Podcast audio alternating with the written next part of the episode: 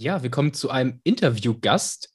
Genauer gesagt sind wir über einen Zeitungsartikel auf sie aufmerksam geworden. Beim näheren Recherchieren hat man Bilder gefunden, wo sie in der Schneewüste stand, auf dem Schneeberg hochgeklettert ist. Dann kam auf einmal ganz viel Wüste ins Spiel und man liest so abstruse Zahlen wie 520 Kilometer gelaufen, irgendwas mit 11.000 Treppenstufen habe ich dann noch gelesen. Auf jeden Fall kennt die Frau sich aus mit extrem, was Wetter angeht und auch was Laufen angeht. Aber mehr dazu kann sie doch einmal gleich selbst erzählen. Deswegen einmal, hallo Bridget, stell dich einmal näher vor.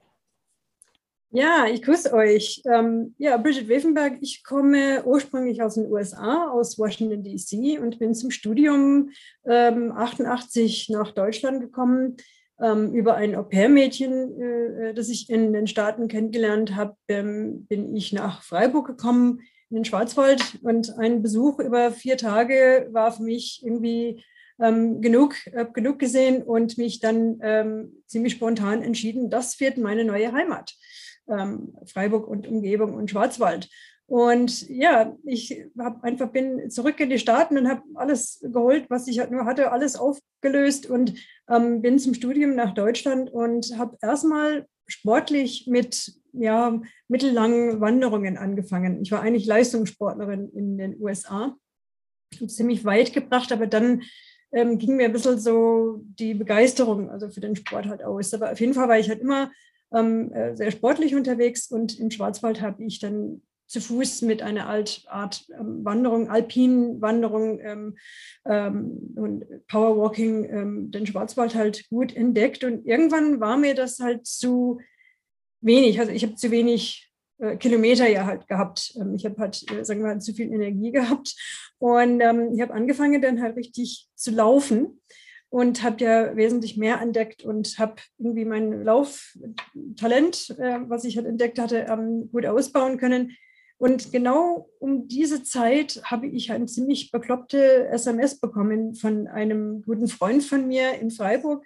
Ähm, da stand nur, komm, wir laufen durch die Wüste, 250 Kilometer und Wasser wird gestellt. Pünktchen, Pünktchen, Pünktchen. Und ich dachte, ähm, ja, ja, Daniel, das ist halt, äh, ja, war eine ziemlich heftige Party gestern Abend. Also es stand gar nichts anderes dabei. Ich habe das einfach als Blödsinn abgetan.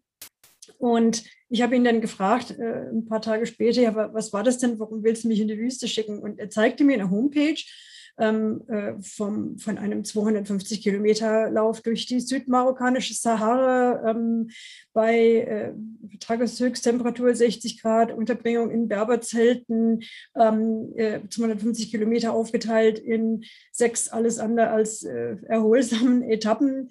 Ähm, äh, Teilnehmer haben ihr gesamtes Gepäck und Ausrüstung auf dem Rücken, am Körper ja zu tragen für die gesamte Dauer des Rennens. Und ja, ich habe halt irgendwie das äh, immer noch irgendwie als, ich fand das faszinierend, aber ich habe das als einfach Blödsinn abgetan, bis ich gemerkt habe, das geistert irgendwie in meinem Hinterkopf herum und lässt mir überhaupt keine Ruhe. Und ich habe einfach jetzt halt ähm, angefangen, mich einfach mit den Gegenargumenten auseinanderzusetzen. Ähm, ich hatte gerade eine neue Arbeit angefangen, wie ich kann ja bloß, also ich mich jetzt äh, um Urlaub bitten, ähm, was mache ich mit meinen zwei kleinen Töchtern, ähm, wer passt auf sie auf, wie finanziere ich sowas, würde ich mich überhaupt für sowas qualifizieren? Und ich habe ja dann mich ganz konkret damit auseinandergesetzt und innerhalb von drei Wochen mit einigem an Glück und Hartnäckigkeit habe ich alle Argumente irgendwie aus der Welt geschaffen und ähm, habe zufällig dann per Anhalter, weil ich den Bus verpasst habe auf dem Weg zur Arbeit, jemand, ähm, jemand hat mich halt mitgenommen, da stellt sich raus, dass das der Vorstandsvorsitzende ist vom äh, vom Badische Winzerkeller, der mir dann Sponsoring, ähm, äh, sich halt um Sponsoring für mich halt bemühen wollte. Und das war alles wie im Traum. Also es hat so, es ist alles, irgendwie hat alles, es hat alles so passiert. Und ich war auf der Bank dann ähm, und konnte die erste Anzahlung machen für diesen Lauf. Ähm, ich ich habe mich halt äh, erstmal beworben und, und dann habe, während ich halt auf die Antwort gewartet habe und die, man muss halt erstmal die, die erste Anzahlung machen, um zu zeigen, dass man es ernst meint, ähm, äh, hat mich halt der, der Typ am Schalter äh, bei der Bank irgendwie gefragt, äh, ob ich dann bei der Badischen Zeitung ein Interview machen wollte über diesen Lauf. Ähm, seine Freundin würde für die BZ arbeiten.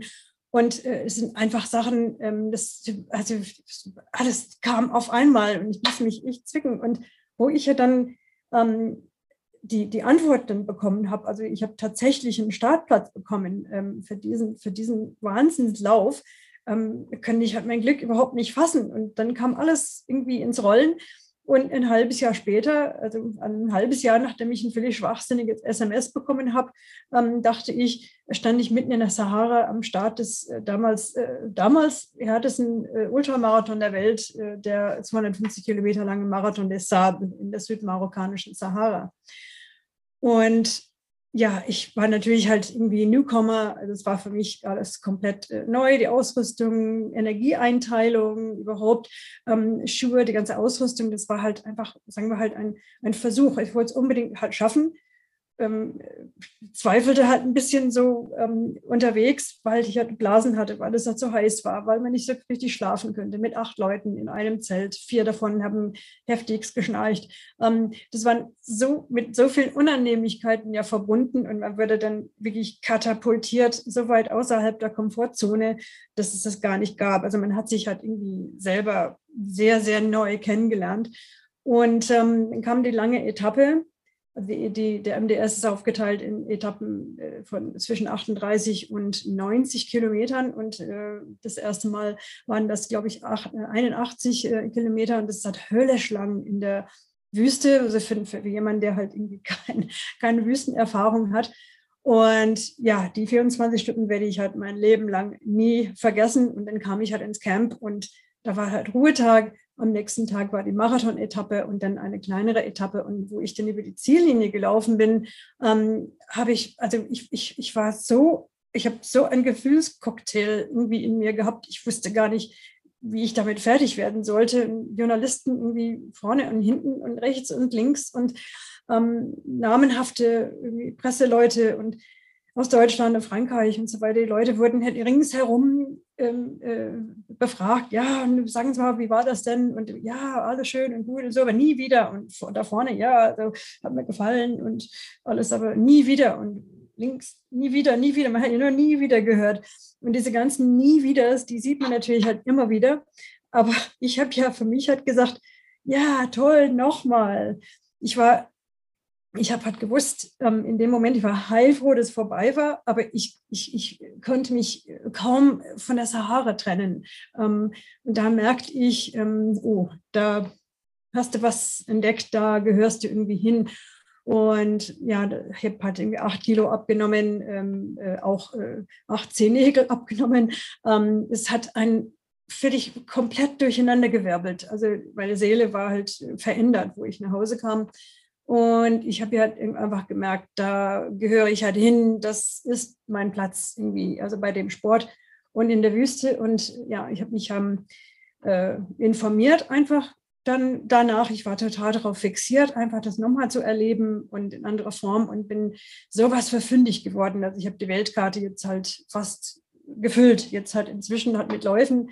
Ähm, ich habe das, ich habe Buch halt drüber geschrieben äh, vor ein paar Jahren und habe die, die Karte mit meinen Läufen, also bis dahin, also bis 2016 und es ist schon erstaunlich, also wie, wie fündig ich gefunden, geworden bin. Ich bin so dankbar, dass ich auch so lange und ausgefallene ähm, Läufe ähm, äh, gefunden habe und das auch, ähm, ich bin da teilweise komplett überwältigt dadurch, dass ich auch mehr und mehr Sponsoren, ähm, äh, also von denen angesprochen wurde und sie jetzt halt heute immer noch habe. Und es ist halt sonst, sagen wir halt nicht möglich. Also jeder, der den Sport kennt, weiß, dass das eigentlich eine ziemlich äh, teurer Spaß ist. Und ja, mh, hm, ich habe die Sponsoren ja dann, also es vergingen halt ein paar Jahre und ich habe halt mehr und mehr Erfahrungen gesammelt und äh, konnte meinen mein Lauf, ähm, ja, Technik und äh, überhaupt äh, alles ausbauen. Äh, natürlich ist es halt eine ganz andere Nummer als äh, Marathonlaufen.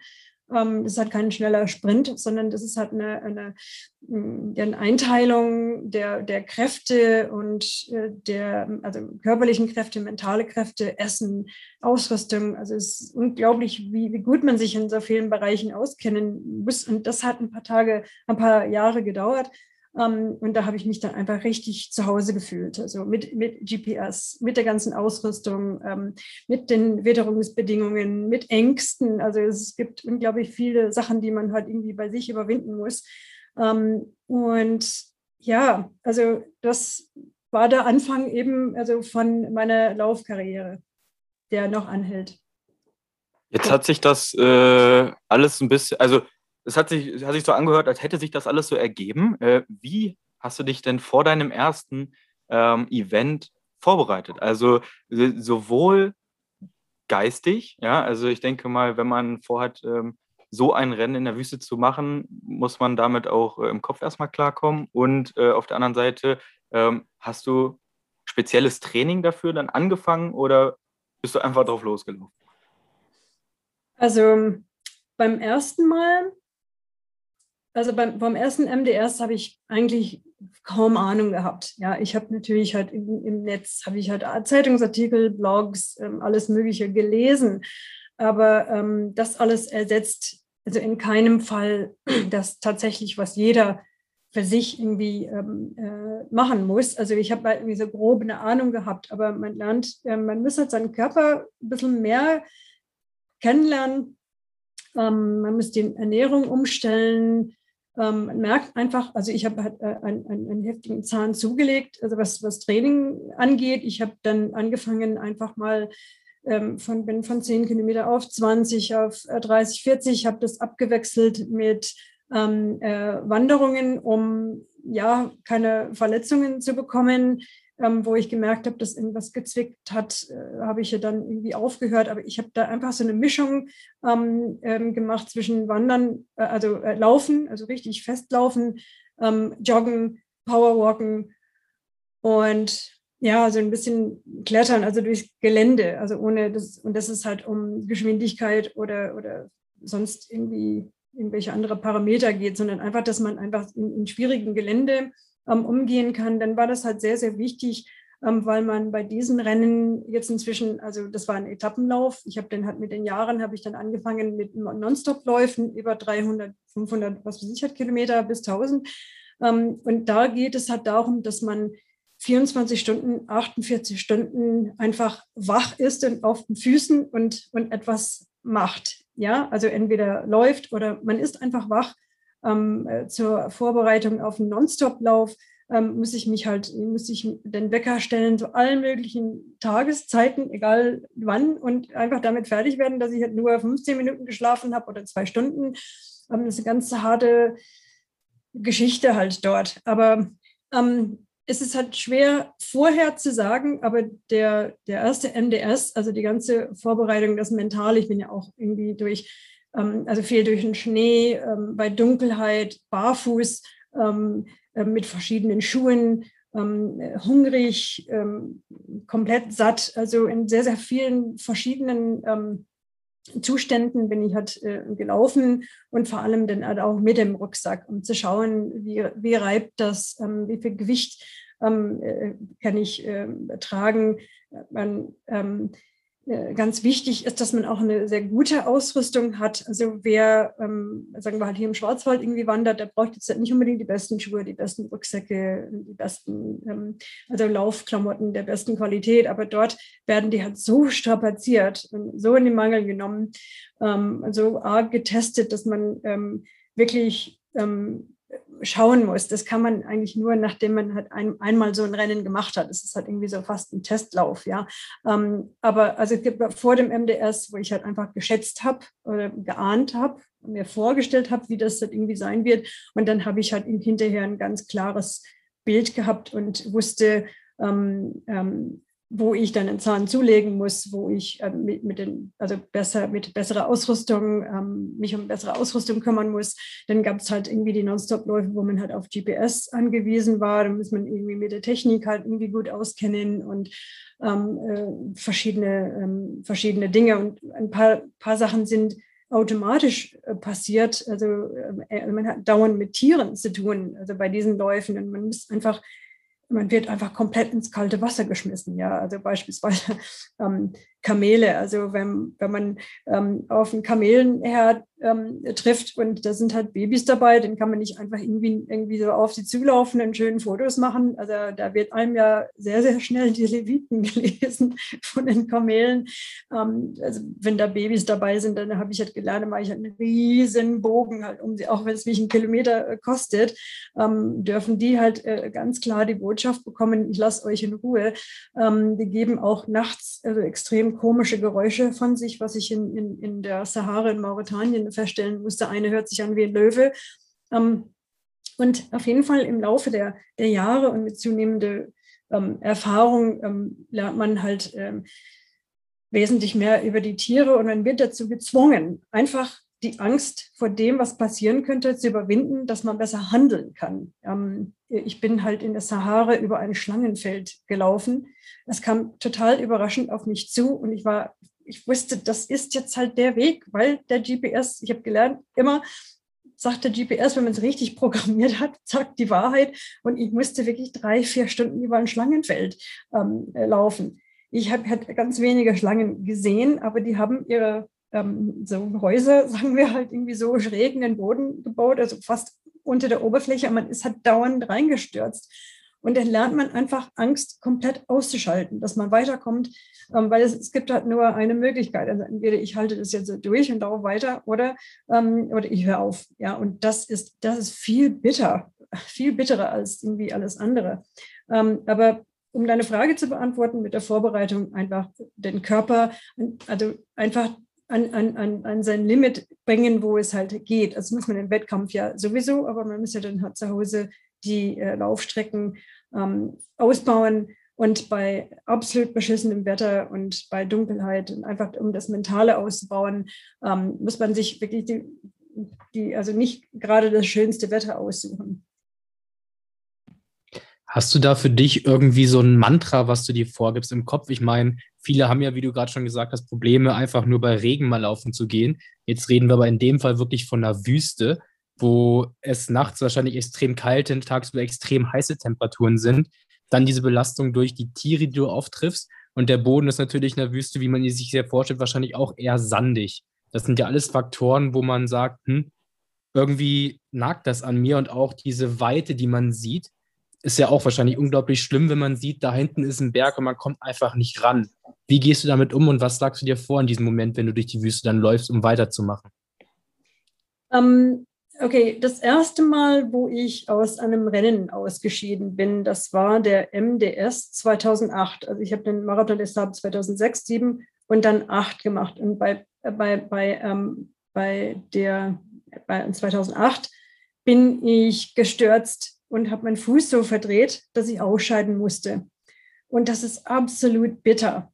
Es gibt natürlich einen Unterschied, ob man ob man dazu gezwungen wird, durch Verletzung aufzugeben oder weil der Kopf einfach nicht mehr will. Aber diese Erfahrung, aufhören zu müssen, egal aus welchem Grund, das ist etwas, was einen komplett antreibt, weil das ist halt so unglaublich scheiße, ähm, ja, ähm, äh, auszuscheiden, dass da von jetzt auf gleich komplett vorbei ist. Also man härtet bei diesen Geschichten sehr, sehr arg ab ja, man Blasen hat und man Magenschmerzen hat. Ich habe in, in, in Mauretanien eine Woche lang alles an Magenproblemen gehabt, was, was äh, das, der Magen irgendwie zu bieten hat, von Sodbrennen bis äh, Durchfall, Appetitlosigkeit und was für sich halt. Also man lernt, hm, diese Rennen sind irgendwie so eine Art Bootcamp, ja. Also man, man härtet einfach ab und das sind einfach jetzt halt äh, Sachen, die vielleicht im Alltag irgendwie so, ja, ja, einfach irgendwie einen nicht arbeiten lässt oder wo man sich halt irgendwie krank schreiben würde. Also man muss einfach weiter damit kämpfen, halt irgendwie in der Wüste, auch mit Steinen, auch mit der Kälte, mit Wind, mit irgendwelche Ausrüstungsgegenstände verlieren, äh, was für sich hat. Aber um deine Frage zu beantworten, was einen ja antreibt, ist erstmal hat man das, ähm, also ich bin sehr ehrgeizig und wenn ich halt merke, ich schwächle oder ich habe irgendwie Selbstmitleid oder irgendetwas, dann ich merke dann irgendwie 100 Meter hinter mir kommt irgendwie die Nummer vier, denn dann ist alles vergessen. Es wird einfach weitergelaufen. Also ähm, äh, mein Mantra ist halt also sehr, sehr einfach und zwar ähm, wird, werden die Stimmen im, ähm, im Kopf extrem laut. Ähm, also die Gegenargumente oder wenn man halt schwächelt und ja, ne, könntest eigentlich aufgeben, jetzt wird halt jeder verstehen und ach, die Blasen sind so schlimm. Inzwischen habe ich ja keine Blasen, aber es gibt halt immer wieder irgendwie irgendetwas oder die Reibungspunkte, man reißt sich halt irgendwie so ein Wolf und, und, und dann hat man irgendwie Durchfall oder irgendwann und man ist total müde und komplett erschöpft und so weiter. Und mein Mantra ist dann schlicht und einfach das Wort Go. Ausrufezeichen. Ähm, und das ist, das dient einfach dazu, einfach die, diese ganze Stimmen, die im Kopf irgendwie so rumschwören, ja, ähm, einfach, einfach, einfach den, einfach die, komplett den Wind aus den Segeln zu nehmen, ja, einfach jetzt halt, ich höre die, die Stimmen irgendwie so im Kopf und die Ausreden und, und äh, warum man irgendwie dies und jenes irgendwie ernst nehmen sollte oder was für sich hat. Und dann schreie ich wirklich laut, go. Und ähm, das ist, das hat das letzte Mal richtig, also fett funktioniert bei dem 1000 Kilometer langen Lamil in, in Mauretanien. Ähm, ich stand am Start und ähm, habe alle möglichen Ausreden gehabt im Kopf und oh Gott, Angst gehabt irgendwie vor der Zahl. Und irgendwann habe ich dann, hab, kam der, der Startschuss und ich habe diese Stimmen noch gehabt und ich habe einfach ganz laut Go gerufen. Und die anderen Läufer haben das einfach so als Anfeueraktion irgendwie so ähm, aufgenommen. Aber es war eigentlich für mich, ja, so hör auf, jetzt halt irgendwelchen Quatsch irgendwie auszudenken ähm, oder Angst zu haben. Nimm einfach Checkpunkt für Checkpunkt. Und ja, mein Mantra ist, ist schlicht und einfach Go. Unsere Teilnehmer sind wahrscheinlich jetzt total motiviert von deinen äh, Erzählungen, ganz viel zu laufen. Dennoch müssen wir sie jetzt äh, mal ein bisschen aus ihrem ähm, Laufen herausreißen. Und wir hatten dir äh, am Anfang ähm, gesagt, dass du dir gerne eine Aufgabe mal heraussuchen darfst, ein Hindernis, ähm, das unsere Teilnehmer jetzt absolvieren dürfen. Ähm, was ist dir denn da so eingefallen? Also was, was hier, ich halt hier im Schwarzwald habe als Hindernis, ist halt eigentlich ganz wunderbar. Das ist halt überall Holz in allen möglichen Größen. Und etwas, was ich halt mache, um den Körper auch ein bisschen einzusetzen, ist, ähm, ich räume halt irgendwie so Holzstapel um. Ähm, da fragen sich natürlich die Holzbesitzer, was ich denn genau da mache. Ich muss es auch ein paar Mal erklären, aber ich halte das immer wieder an, also nicht Riesenbaumstämme, die meine ich natürlich nicht, das will ich nicht schaffen, aber wenn das irgendwie kleinere Holzstücke oder auch Zweige, die äh, ein bisschen größer sind, also ich habe das dann auch gestern gemacht, ich weiß ja auch die Strecken, wo die halt irgendwie sind, und ähm, dann hebe ich sie und ich hebe sie dann halt irgendwie in die, in die Höhe. Also wäre das halt also Gewichtsheben mäßig. Ähm, aber ich mache das so als Übung halt für die, für die Arme, ja, und versuche dann einfach den Körper dann halt irgendwie zu schwenken ähm, und so in Bewegung zu kommen. Okay.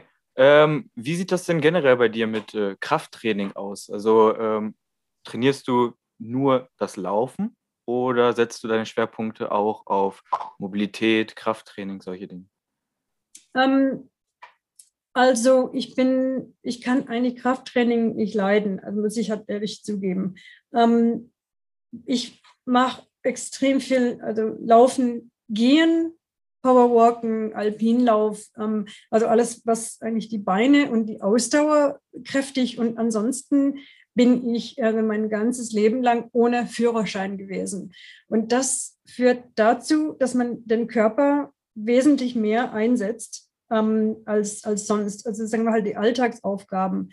Ich müsste als alleinerziehende Mutter, müsste ich natürlich halt irgendwie die Kinder irgendwie im Kindergarten, Grundschule radeln. Ja, ich war auch so eine typische, die halt irgendwie so mit Fahrradanhänger durch die Gegend gelaufen ist. Ich habe meine Einkäufe entweder mit dem Fahrrad also nach Hause transportiert in einem Anhänger oder ich habe sie dann auf dem Rücken ähm, äh, getragen oder in den Armen. Ähm, ich bin dann halt häufiger einkaufen gewesen und habe natürlich, sagen wir, halt zehn Liter Milch und habe dann halt fünf Liter in jedem Arm gehabt und bin stramm damit dann halt gepowerwalkt nach Hause.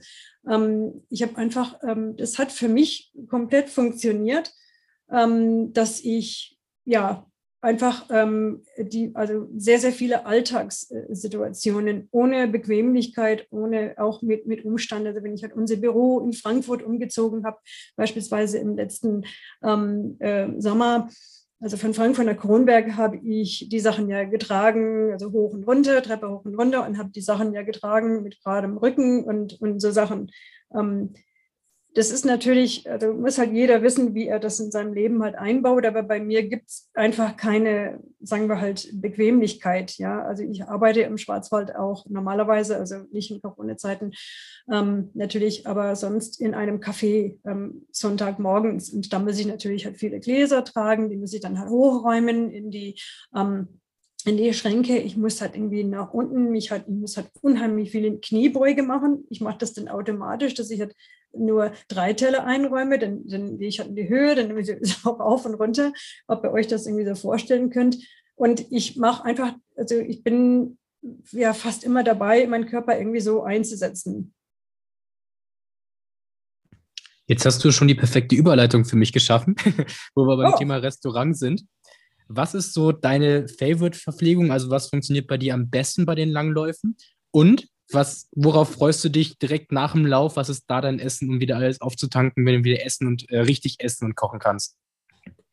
Ähm, ja, okay. Also die Läufe, das, das ist natürlich halt irgendwie, also im Wettkampf ist es natürlich halt komplette Ausnahmesituation, weil man von gefriergetrockneten Mahlzeiten äh, sich ernährt. Äh, manchen, also Parmesan, Käse, Salami, Stangen, also sehr viele unterschiedliche kleine Dinge, also Kaloriebomben, sagen wir halt, wie man alles tragen muss. Aber zu Hause ist es ja so, dass ich, ähm, ich habe keine bestimmte Diät, ähm, äh, an der ich mich halte. Ich esse, also ich merke, dann, wenn ich halt irgendwie, sagen wir halt Ruhephasen habe, dann esse ich halt weniger Kohlenhydrate. Aber im Grunde ist es ja so, ich, ich esse unheimlich gerne.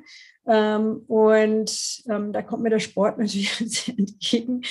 Ähm, auf Fuerteventura war ich natürlich am siebten Himmel, weil ich mich halt von diesem Wahnsinnsbuffet bedienen könnte mit tropischen Früchten und Salat, also vom Allerfeinsten.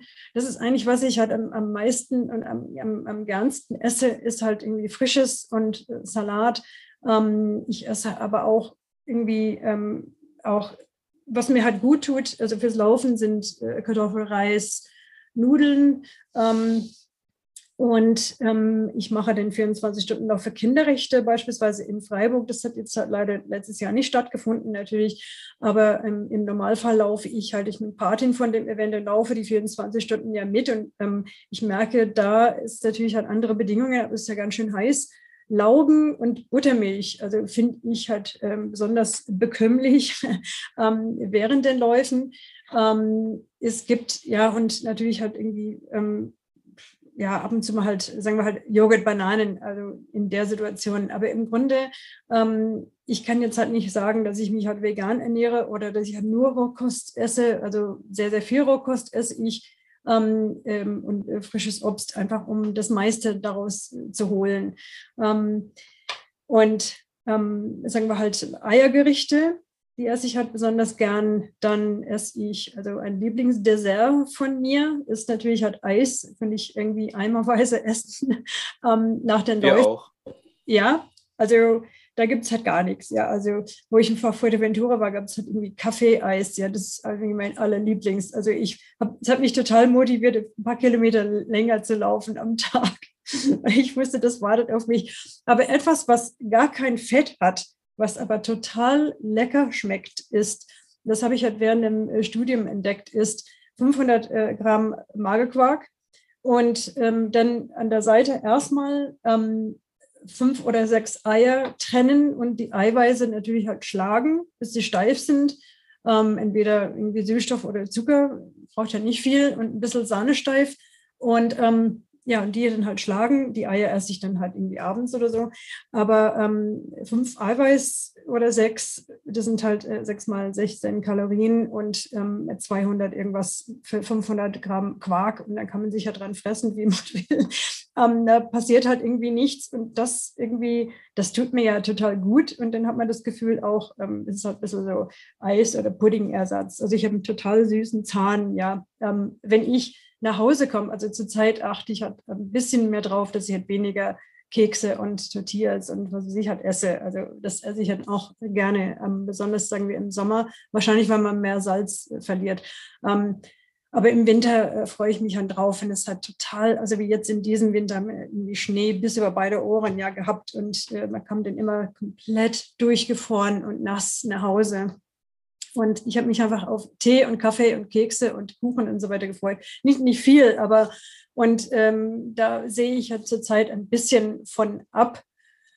Ähm, ich habe einfach gemerkt, dass äh, ja, das ein bisschen weniger Zucker, sagen wir halt, also ohne dass ich halt irgendwie Wissenschaft draus mache oder dass ich halt irgendwie, also ich, ich bin nicht dafür, dass man komplett auf Sachen verzichtet, die man halt gerne isst. Ja, wenn ich ein Stück Schwarzwälder esse, dann, dann esse ich den halt. Ja, ich, ich denke nicht darüber nach, ich bereue das halt nicht, aber es führt einfach dazu, dass ich dann wochenlang überhaupt gar nicht mehr an Kuchen denke. Ja, ähm, wenn man sich halt irgendwie ständig irgendwie Sachen verbietet, dann, dann denkt man halt nur an sie halt irgendwie nach und dann isst man dann den ganzen Kuchen von mir aus. Ähm, aber auf jeden Fall muss ich halt sagen, dass ähm, der Grund, warum ich sehr froh bin, dass ich halt nicht auf, auf Essen fixiert bin, also ich, ich mache eine Wissenschaft draus, wenn ich einen Wettkampf habe. Es muss durchdacht sein, also nicht die Kohlenhydrate und Fette und so weiter und Eiweiß auf den Gramm. Es muss, man muss halt alles dabei haben, dass der Körper über ein paar Wochen hinweg, so wie in, in, in Mauretanien, ich muss ja für zwei Wochen, muss ich dann nonstop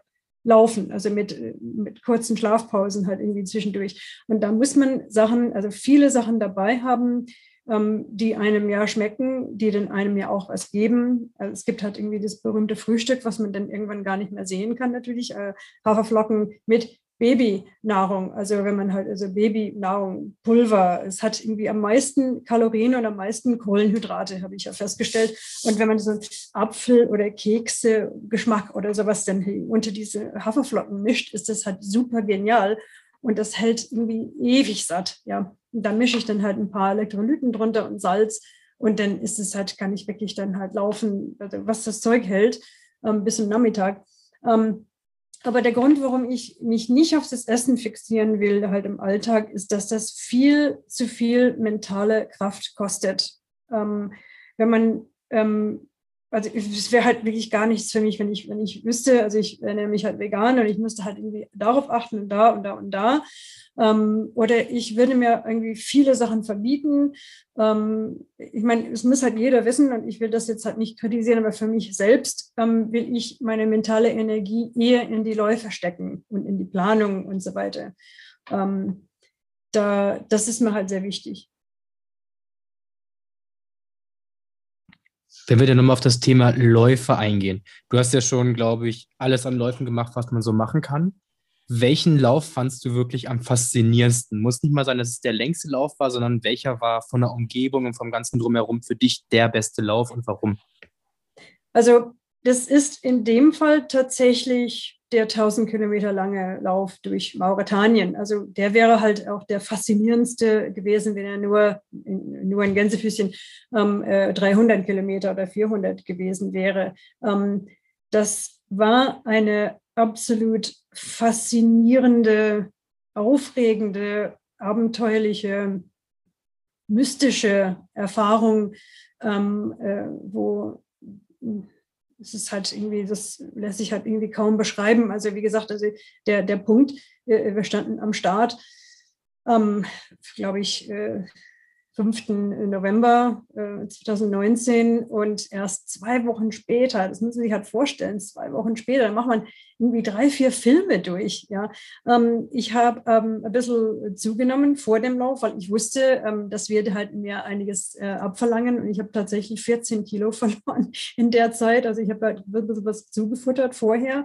Ähm, das habe ich am Start ja halt gemerkt, aber nach ein paar Tagen merkt man ja halt schon, dass man was verloren hat. Aber ähm, das war so in Mauretanien, ähm, es äh, führte einfach an, ähm, an, an, einem Auge von Afrika beispielsweise. Ich weiß nicht, ob das euch ja was sagt. Das ist halt irgendwie angeblich das Atlantis, also original, also wo Atlantis war. Das ist halt geo, geo, geologisch ein, ein, absolutes Wunder. Ja, also es sieht so aus, als wäre ein Komet irgendwann angeschlagen und hätte irgendwie hunderte von Kilometer Wellen geschlagen. Ähm, das Terrain ist einfach unglaublich und immer wieder auf dem Weg ähm, in die Ruinen. Und dann war das halt so, dass, ähm, also der, der, wir haben die äh, GPS-Koordinaten bekommen ja vorher und äh, ins GPS halt ähm, äh, programmiert. Und äh, auch mit dabei sind natürlich halt die Checkpunkte. Man könnte dann halt sehen, also wie, wann, wann kommt der nächste Checkpunkt, ähm, wie weit habe ich das dann noch. Man hat ja 50 ähm, Checkpunkte insgesamt angesteuert. Und äh, eben, das, die waren dann irgendwie so 50, 70 Kilometer, also ein bisschen unterschiedlich ähm, weit auseinander. In der Wüste hat man natürlich wesentlich mehr mit Sand zu tun. Das dauert halt, bis man an den Checkpunkt ist. Aber diese, ähm, diese Checkpunkte wurden bemannt von Mauretaniern und die haben sich richtig häuslich eingerichtet. Die haben irgendwie so, man war fast wie bei denen ja zu Hause jedes Mal, wo man angekommen ist. Die haben in den Zelten gekocht, dann gab es Matratzen, wo man sich kurz ausruhen könnte. Die Ärztin, die fuhr halt hin und her zwischen den Checkpunkten, man könnte sich dann irgendwie anschauen lassen. Ähm, dort hat man sein Wasser bekommen. Man hat an jedem Checkpunkt auch eine Cola bekommen. Oh Gott, das war mauretanische Cola. Ja, am Anfang dachte ich, okay, das ist irgendwie gewöhnungsbedürftig und ich habe am Ende war ich halt irgendwie abhängig von dem Zeug, weil ich eben Magenschmerzen hatte. Das hat mir so gut getan. Ich habe eben in der Woche, wo ich nichts essen könnte, da kaum, habe ich mich echt von diesem Cola ähm, und Reis und glaube ich, die haben mir sogar Pommes gemacht. Also die haben echt so eine kleine Küche gehabt und haben uns dann irgendwie gekocht und ähm, die Mauretanier sind, waren natürlich halt heilfroh, dass es wieder mit dem Tourismus irgendwie endlich weitergeht, weil irgendwie Al-Qaida irgendwie unterwegs war und die waren dann verschwunden und, und überhaupt das Land öffnete sich. Und ähm, äh, die haben ja gepfiffen eben auf irgendwie Kleidung und für die Frauen und so weiter. Das ist natürlich für sie etwas unheimlich, äh, weil äh, halt einige Frauen dabei waren, die halt aus dem Westen kommen und wir strahlen einfach ein bisschen Selbstbewusstsein und einfach eher Selbstsicherheit und, und wir sind halt Athleten und sind einfach jetzt ganz anders drauf, aber auch freundlich und, und offen. Also in einem Zelt beispielsweise haben, also da waren, kamen sehr, sehr viele Läufer zusammen und ähm, die unterschiedlich lange da waren. Ich wollte halt nur zwei Stunden bleiben und es waren ja keine Matratzen halt frei. Und bei dem, bei dem Mauretanier, der halt irgendwie das Zelt bemannt hat, ja, der halt so Hausherr war, sozusagen, der lag auf einer Matratze und ich, ich habe ihn ja gesehen, der lag halt wach. Und ähm, der stand dann halt auf und hat mir seine Matratze gegeben und hat sich dann in den Sand gelegt. Und ich habe ihm irgendwie gezeigt, einfach mit der Hand, ja, komm halt her, von relativ große Matratze, der soll sich einfach dazulegen. Das war für ihn natürlich irgendwie, das hat sich ja gedacht, oh mein Gott, was passiert hier? Ein Europäer wird sich halt überhaupt keine Gedanken machen. Ja, der legt sich zu mir und dann, und dann schläft man und dann steht man halt auf. Man denkt überhaupt nichts irgendwie drüber nach. Also man wurde dann irgendwie kulturell irgendwie mit so Sachen konfrontiert. Am Ende haben sie das irgendwie total locker gesehen. Die haben halt kapiert, dass wir halt irgendwie nichts wollen, dass wir nichts denken, dass wir ähm, und, äh, und dann habe ich ähm, ähm, das Großartigste, was mir jemals passiert ist, passierte mir in Mauretanien. Und zwar war ich an einem Tag, also ich war halt 48 Stunden unterwegs. Ich war total am Ende. Und zwar habe ich mich halt verlaufen und habe auf den nächsten Läufer gewartet, der hatte lange, lange auf sich warten ließ. Dann wurde es halt dunkel und ähm, ich, ich wusste, also ich kann jetzt halt nicht mehr warten. Ich muss halt irgendwie, irgendwie weiterkommen und war etwas verzweifelt, weil der GPS einfach, das Signal war so schwach. Und äh, auf jeden Fall ähm, kam mir dann halt doch ein Auto entgegen und das, da stellt sich raus, dass es von der Organisation war. Und ähm, hier war einfach gesagt, ja Jungs, wo geht's denn halt hier lang? Und dann haben sie mir halt irgendwie den, die, die Straße gezeigt, also wo ist denn, also ein kleiner Weg, den hatte ich halt irgendwie nicht gesehen, also ums Eck. Und dann bin ich halt weitergelaufen und weiter. Und ich habe dann ins Roadbook geschaut. Und man kriegt halt ein Roadbook, also mit der Beschreibung von, von der Route und Besonderheiten und so. Und da stand, dass dieser Checkpunkt, keine Ahnung, Nummer 14 oder sowas, ähm, hinter einer Baumreihe war. Und ich war so erschöpft und habe so Halluzinationen gehabt, dass ich halt irgendwie mir das Zelt irgendwie ja nach jeder Baumreihe, also tatsächlich kam ich in so einen Bereich, wo das irgendwie so fast irgendwie so Obstbäume, irgendwie so gartenmäßig irgendwie sagen, gepflanzt aus. Also das habe ich in Erinnerung, irgendwie so reihenweise, aber natürlich in der Wüste und der Sand war total ähm, weiß und war Vollmond. Also ich dachte, es schneit. Es hat ja geschneit. Also man ist komplett durcheinander, hat Kurzschluss im Gehirn, weil man so ermüde, also müde ist. Ich bin nur, ich bin im Laufschritt hin und her getorkelt. Und, und dann kam ich tatsächlich auf ein Zelt. Und das lief eine Frau auf mich zu. Also diese ähm, die Mauretanier, also die, die Zelte wurden von Männern bemahnt, aber zwei davor waren von, tatsächlich von Frauen ähm, bemannt. Also kam mir das ja nicht so komisch vor, dass eine Frau auf mich zu äh, laufen kommt, ähm, gelaufen kommt und die hat eine Stirnlampe drauf, hat mir den Rucksack abgenommen und ich dachte, oh, die ist aber eine freundliche. Und, ähm, und dann hat sie auf Französisch, also ein bisschen gebrochen Französisch konnte sie ähm, und äh, ja, wollen Sie schlafen, Tee, äh, was essen, was für sich hat. Und ich dachte, boah, die ist aber gasfreundlich. Und dann hat sie mich halt irgendwie zum Zelt äh, gebracht. Ich habe dann vor dem Zelt meine Schuhe zu meiner größten Erleichterung ausgezogen und bin in das Zelt und habe mir irgendwie gedacht, hm, das sieht halt irgendwie so ein bisschen anders aus als ein Standard-Checkpunkt.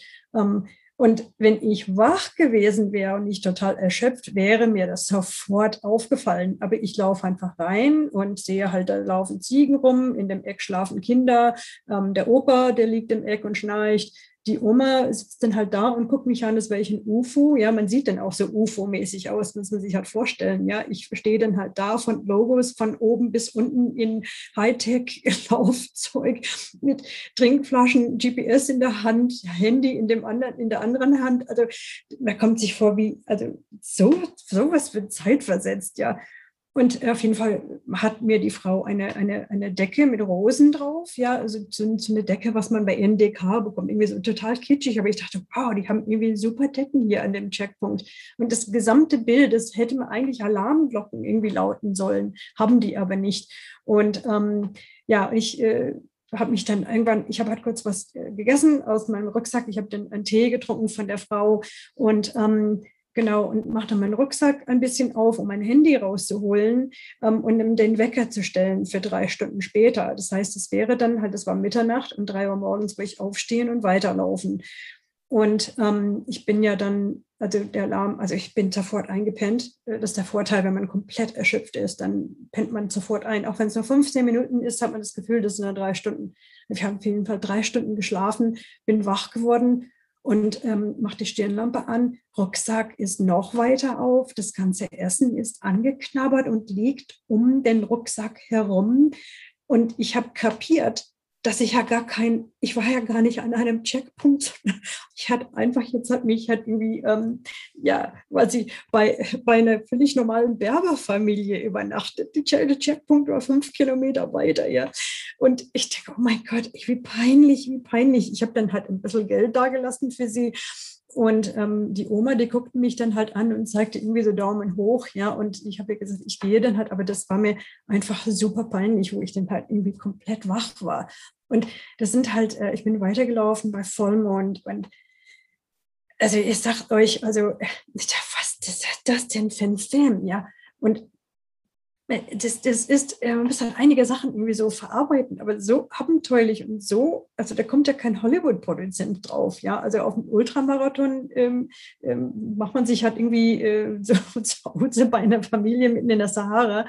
Und auf jeden Fall war das halt eine, äh, was danach passiert ist, ist halt ähm, sehr beängstigend. Also ich könnte mich jetzt halt nicht lange ähm, damit amüsieren, weil ich mich halt kurz verlaufen habe wegen dem GPS und hast halt kurz den Signal verloren. Und ähm, ich bin dann halt auf am Berg gelaufen, wo die Steine erstmal ein bisschen kleiner waren, dann wurden die größer und größer, dann waren sie größer als ich.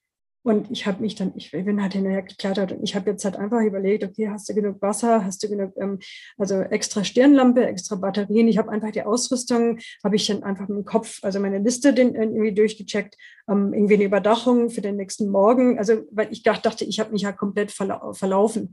Und wenn die Sonne aufgeht, dann muss man ähm, eine, eine, eine Abdeckung haben, dann muss man irgendwie genug Wasser haben. Man muss immer extra, egal was das wiegt. Ja, man gewöhnt sich auch an das, an das Gewicht. Aber es geht wirklich um Leben und Tod.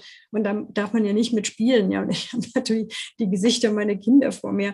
Ähm, aber gut, die, die vertrauen mir halt, die wissen, also das erste Mal haben die total Schiss gehabt, wo ich in der Sahara bin, ja. Und, und äh, dann haben sie halt irgendwie gesagt, ah ja, die Mama, die geht ja wieder in die, in die, in die Wüste. Ähm, aber da, das, das, das hat mir echt Angst eingejagt. Aber ich habe mich dann irgendwie hingekriegt und ich bin weitergelaufen und auf einmal zeigte mir der GPS, dass es halt nach rechts nach unten geht. Und ich sag euch, ich habe mich noch nie so erleichtert, ja. Ja, dann müsste ich natürlich halt irgendwie klettern über diese Steine und GPS wirklich ganz, ganz festbinden, dass ich nicht verliere. Aber ich habe immer einen zweiten natürlich halt im Rucksack. Man muss immer irgendwie dran denken, dass man zwei Geräte dabei hat und von allem irgendwie Ersatzbatterien und gut eingedeckt, dass nichts passiert. Und dann bin ich halt runter und die Steine wurden dann immer kleiner und kleiner und dann ging die Sonne auf. Ja, und was für ein Farb, Farbenpracht. Und irgendwann sah ich dann aus der Höhe, dann sage ich halt den nächsten Checkpunkt, oder nee, den Checkpunkt, den ich eigentlich verpasst hatte. Aber, ähm, einfach, also un, unglaubliche Geschichten. Und dann habe ich halt in, in aller Ruhe einen, einen, Tee getrunken, mit denen ähm, nochmal irgendwie meine Schuhe irgendwie ähm, ausgezogen, ähm, Wasser geholt, Gesicht gewaschen, äh, sowas. Ja, und dann bin ich halt weitergelaufen, irgendwie in der flachen, also in relativ flachen Dünen. Und äh, das, es ist, das, es ist, das nimmt einen ja total mit irgendwie auf, auf, auf, äh, auf, auf Reisen, ja, also auf Sachen in Situationen, auf die, die man ja gar nicht so gefasst ist, ja. Ähm, ja, das, äh, ich hoffe, ich habe die Frage gut beantwortet. Wir haben eben über dein äh, ja, Lieblingsevent, dein bestes Event gesprochen, ähm, die äh, phänomenale äh, Begebenheit, die dir dort passiert ist.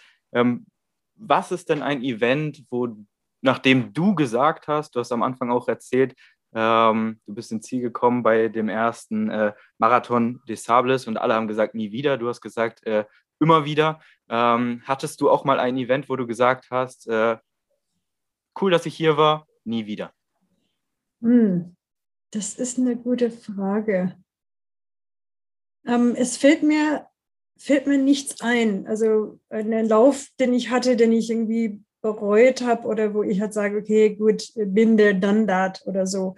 Ähm, aber gib mir halt eine Minute, vielleicht fällt mir halt irgendwie eins ein. Also ich, ich habe so viele unterschiedliche Läufe gemacht und so viel daraus gewonnen. Ähm,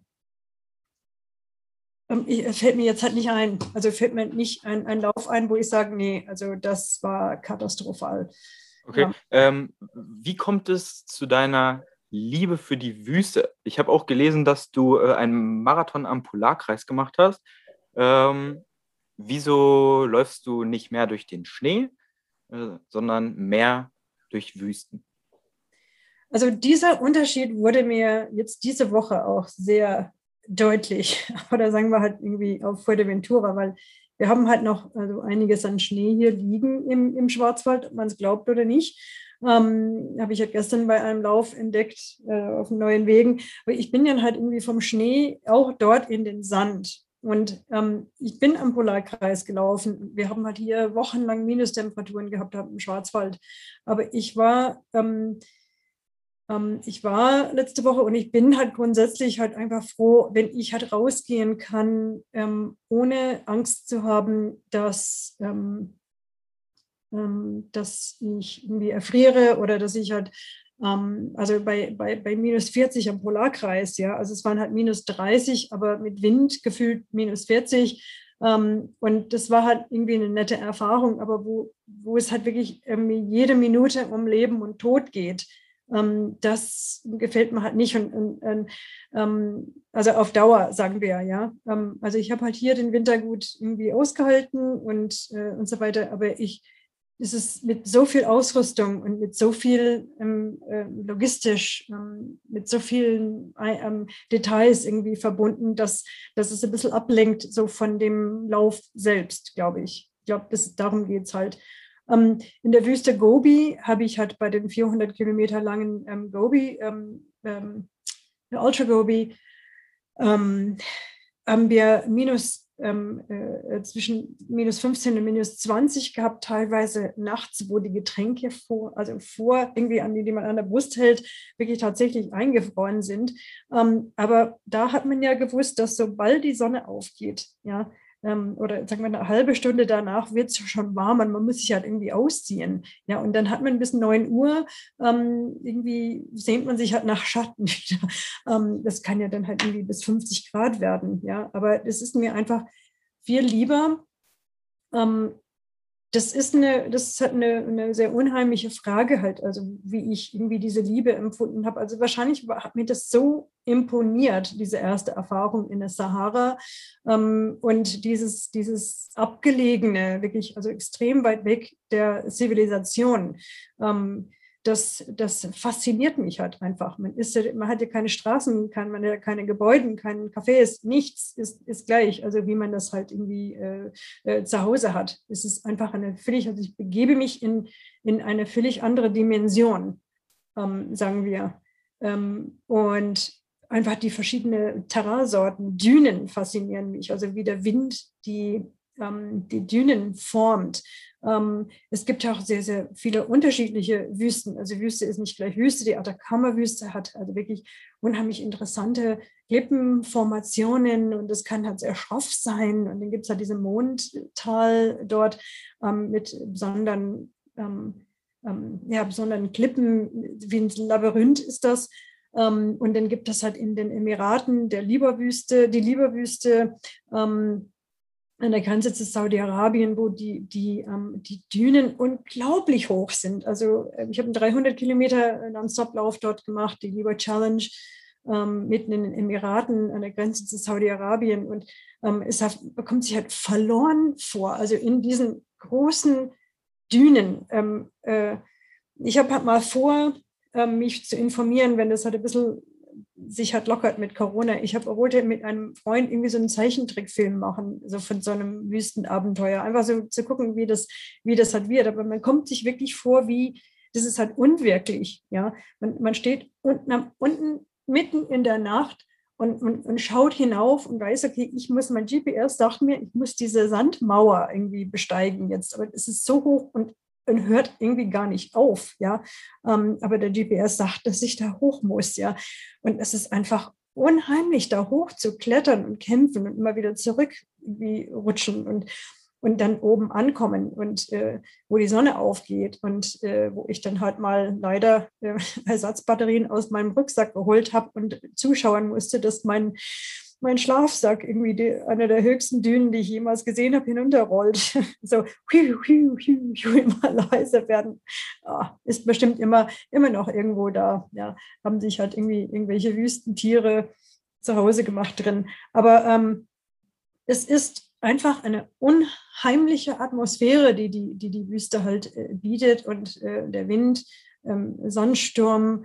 Ähm, und, und dafür ausgerüstet zu sein. Also einfach mal irgendwie mit den Elementen, ähm, die, die so unterschiedlich nicht sein können, einfach fertig werden ähm, durch Ausrüstung, durch eben Überwindung von Ängsten, ähm, ähm einfach mit dem, mit dem Terrain, mit der Einteilung von, ähm, von, von Essen und so weiter und auch irgendwie die Tag zu Nacht machen. Also man ist ja komplett irgendwie äh, durcheinander. Ja? Ähm, auch mit, mit Zeitunterschied. Also der Körper weiß eigentlich gar nicht so, wo man irgendwie ist, aber irgendwie kommt man ja damit zurecht. Aber die Wüste fasziniert und die unterschiedlichen.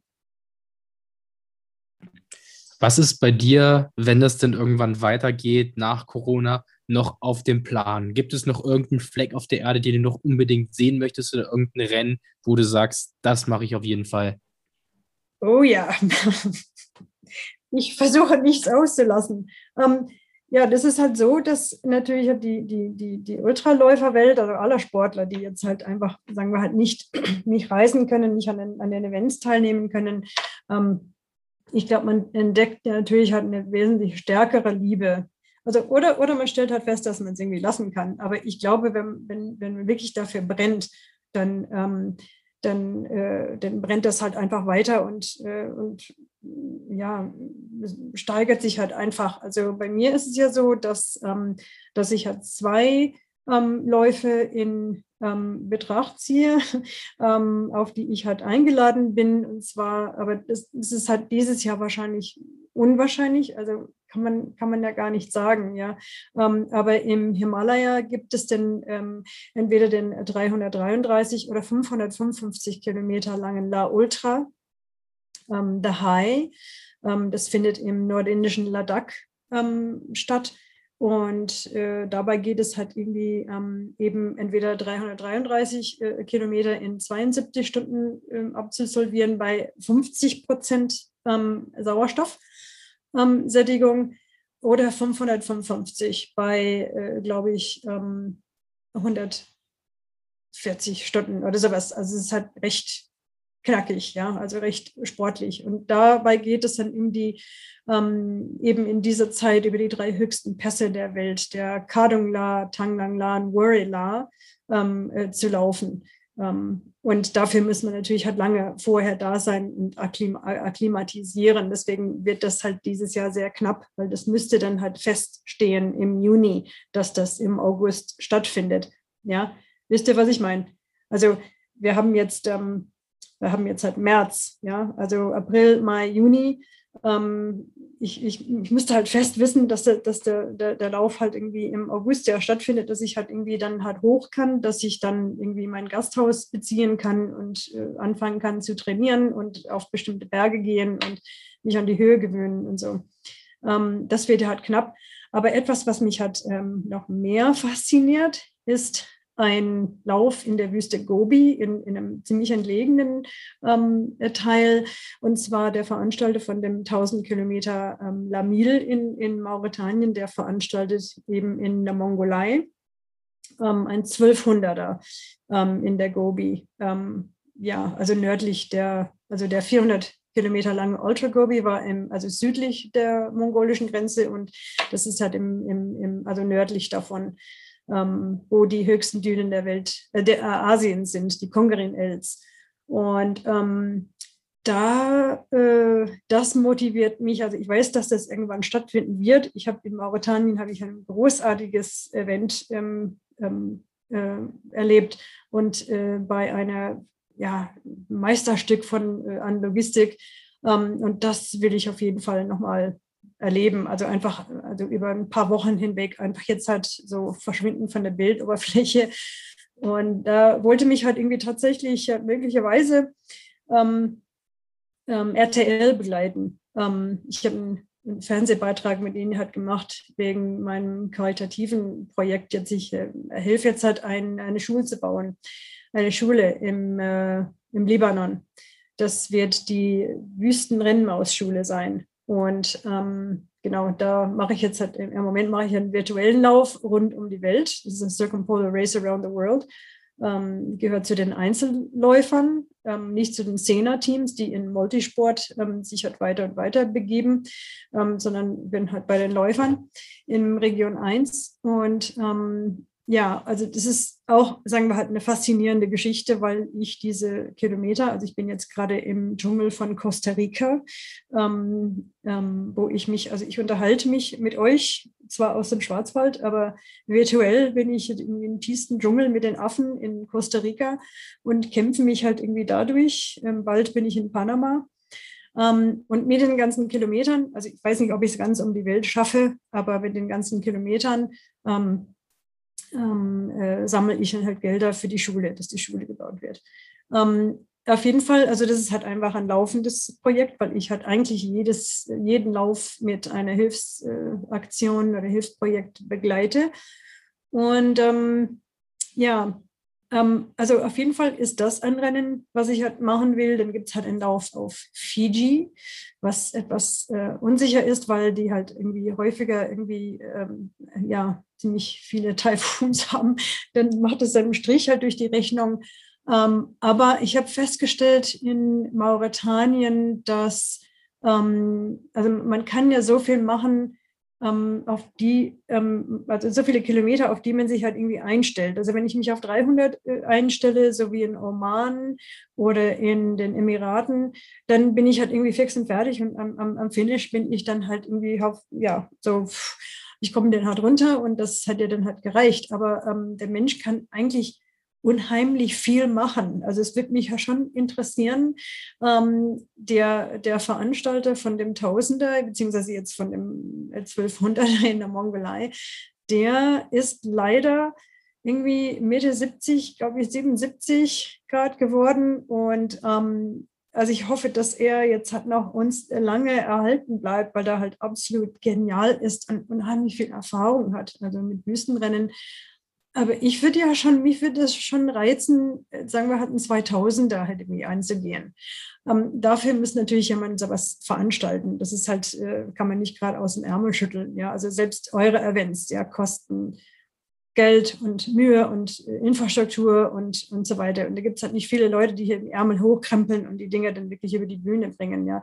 Und wenn ein Event über Wochen hinweg geht und man hat ja dann mit, mit exotischen Ländern zu tun und äh, Logistik mit äh, Hilfe der einheimischen Volunteers und so weiter, ähm, ist eine, eine, heikle Geschichte. Aber um deine Frage zu beantworten, ähm, habe ich im Visier entweder die 333 oder 555 im Himalaya und 1200 in der Wüste Gobi und äh, ja, möglicherweise ein Lauf auf Fiji.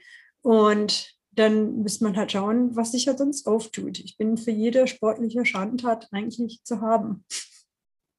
Ich habe das Gefühl, Zahlen sind für dich einfach nur Zahlen. Also es ist äh, unglaublich, äh, wie du sagst, 1000, 2000 Kilometer, davon würden die meisten nicht mal träumen. Äh, das Rennen auf Fiji, meinst du dieses World's Toughest Race, worüber es auch äh, eine Amazon-Doku gab?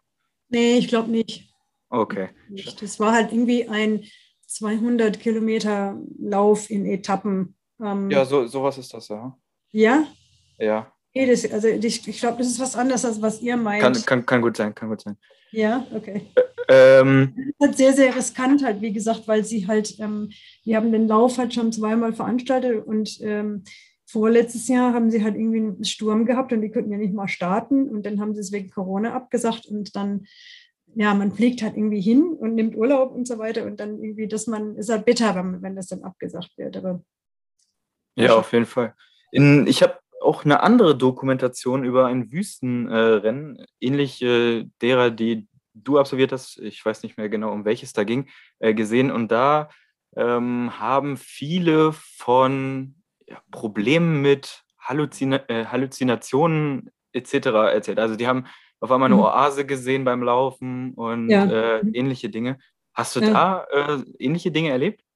Oh mein Gott, natürlich. Also in Hülle und Fülle. Also da, ähm, es war so, ich habe, glaube ich, ähm, das erste Mal beim MDS in, bei, dieser, bei dieser Nachtetappe habe ich halt Halluzinationen gehabt. Also um Halluzinationen zu bekommen, ähm, oder man bekommt Halluzinationen, wenn man dann wirklich komplett erschöpft ist und Hunger hat und, und, und müde ist. Ja.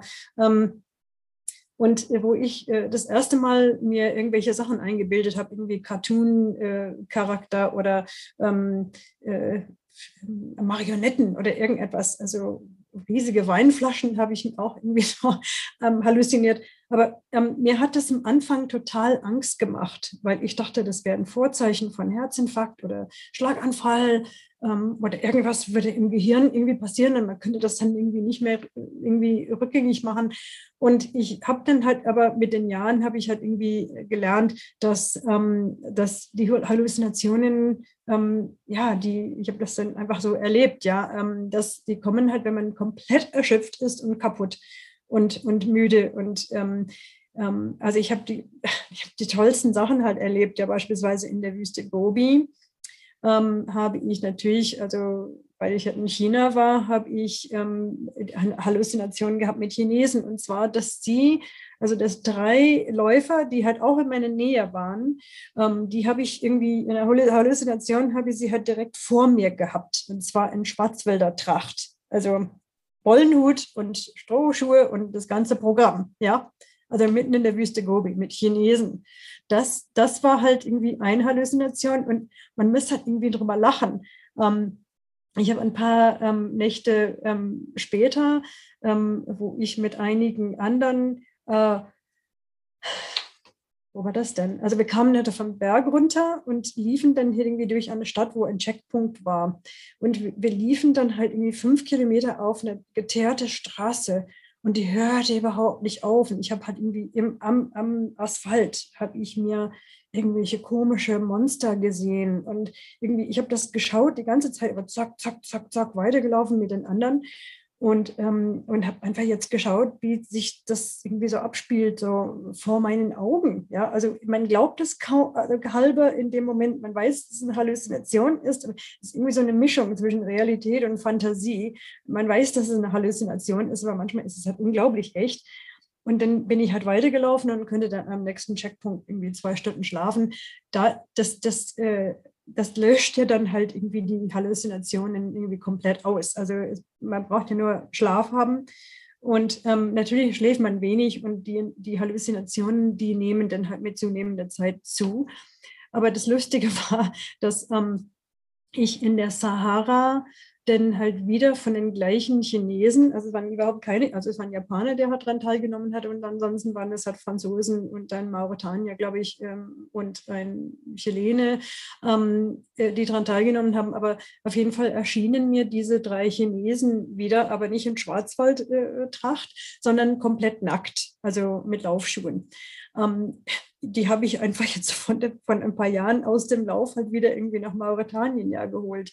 Ähm, man bildet sich halt ein, also es ist halt nicht nur, es spielt sich, äh, Halluzinationen spielen sich nicht nur in, in, in Augen ab. Es ist halt nicht nur, dass man irgendwie sich einbildet, irgendwelche Sachen zu sehen, sondern auch zu hören, zu riechen. Ja, also man riecht, man, man, man, man, man, man ähm, halluziniert, dass man in einem Restaurant steht und dass da Steak und Pommes gemacht werden. Es ist absolutes Wunschdenken, ja.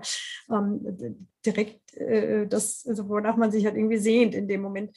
Ähm, hm, es ist halt einfach ein, ein, Teil davon geworden und es ist halt überhaupt nichts Gefährliches und ähm, ich finde es halt irgendwie eigentlich ziemlich arge unterhaltsam. Ja. Also Pommes am Wegesrand und ähm, einfach irgendwelche komische Leute. Und dann, also es kann ja ein bisschen böse werden. Also man kann sich halt irgendwie vorstellen, dass andere Läufer, mit denen man läuft, dass er was Böses will von einem. Und dann wird man irgendwie total komisch. Also das ist mir halt mal passiert, dass eine dachte, ich, ich wollte ihn umbringen. Also ich, ich will dich nicht umbringen. ja doch, du bist immer hinter mir und dann hast du was in der Hand, ja, das ist mein GPS. Also hat wirklich sich eingebildet, ich wollte, ich, wir hatten, also ich kenne ihn, wir, wir, mögen uns und so weiter, aber der war einfach so kaputt, dass er sich das so eingebildet hatte. Ja, um, um deine Frage zu beantworten, das ist halt einfach ein fester Bestandteil also von meinen Läufen, weil es bleibt einfach gar nicht aus, dass ich ähm, dass ich total müde und erschöpft, äh, erschöpft ähm, bin. Ähm, in Mauretanien ähm, bin ich an einem Kamelherd vorbeigelaufen, dachte ich, hoffte ich, ja, und auf einmal hörte ich einen Löwen brüllen. Und dann habe ich ja gedacht, okay, gut, also wo wir es vom Thema Ängste überwinden haben, ähm, blieb mir nichts anderes übrig. Und das ist einfach schlicht die Realität in dem Moment. Ja, obwohl sich halt irgendwie überhaupt keine Löwen in dem Breitengrad aufhalten. Ich habe einen Löwe gehört. Ja, ich habe Geräusche gehört und es war für mich ein Löwe. Und in dem Moment musste ich mir halt irgendwie klar machen, was machst du denn jetzt? Also, also zwei Möglichkeiten. Entweder er hat ja schon gegessen und du bist völlig uninteressant.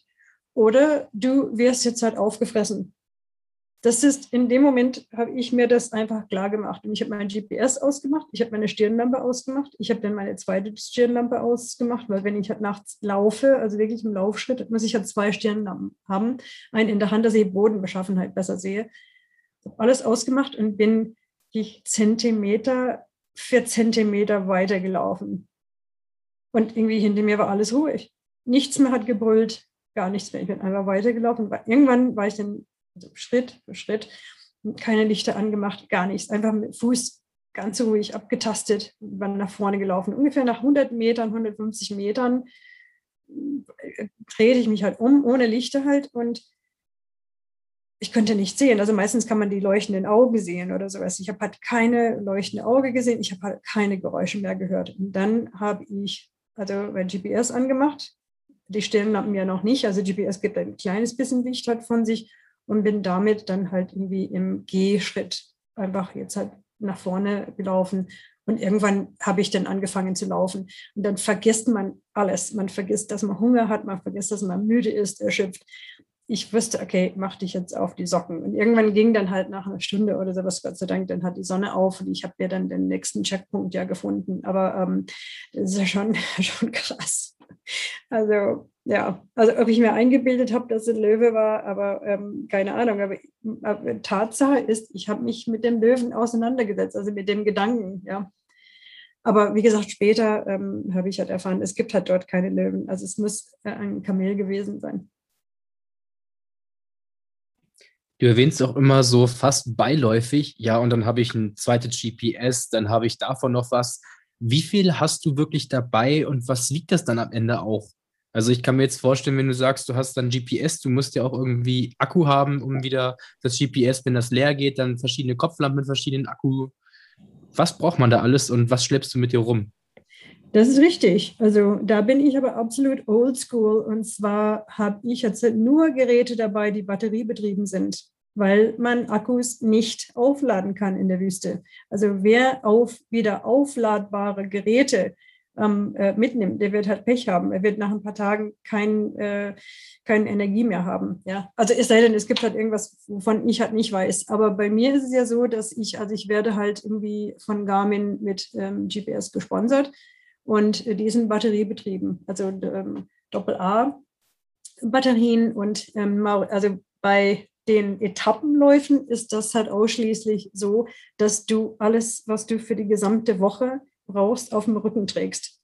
Ähm, es gibt halt ein paar Non-Stop-Läufe, sagen wir halt bis 300 Kilometer, wo du alles auf dem Rücken haben musst. Ähm, aber bei diesen Etappenläufen hast du, musst du wirklich einteilen. Du musst halt wirklich hochkalorische Mahlzeiten und Salamistangen, Parmesankäse, Nüsse, was für sich halt alles, was Kalorienbomben sind, die musst du halt dabei haben. Und das machst du in, in einem kom, kom, total kompakt ja, ähm, schade, dass ihr nicht da seid. Ich könnte es euch ja halt zeigen. Wenn ich es auf Boden auslege, dann glaubst du nicht, dass ich das auf so einen kleinen Flecht halt irgendwie äh, bringe, weil ich halt die Luft rausdrücke und in andere Verpackungen mache und so weiter. Aber ähm, das nimmt ungefähr 4,5 bis 5 Kilo halt ein. Dann hast du extra Sachen. Und wenn du alles tragen musst, dann hast du nicht irgendwie ein, ein komplettes Outfit für jeden Tag, sondern du ziehst den gleichen dreckigen Scheiß an, Tag für Tag für Tag. Ich will euch jetzt halt nicht beschreiben, wie ich nach zwei Wochen in Mauretanien gerochen habe am Finish. Also schlimmer wie ein Kamel.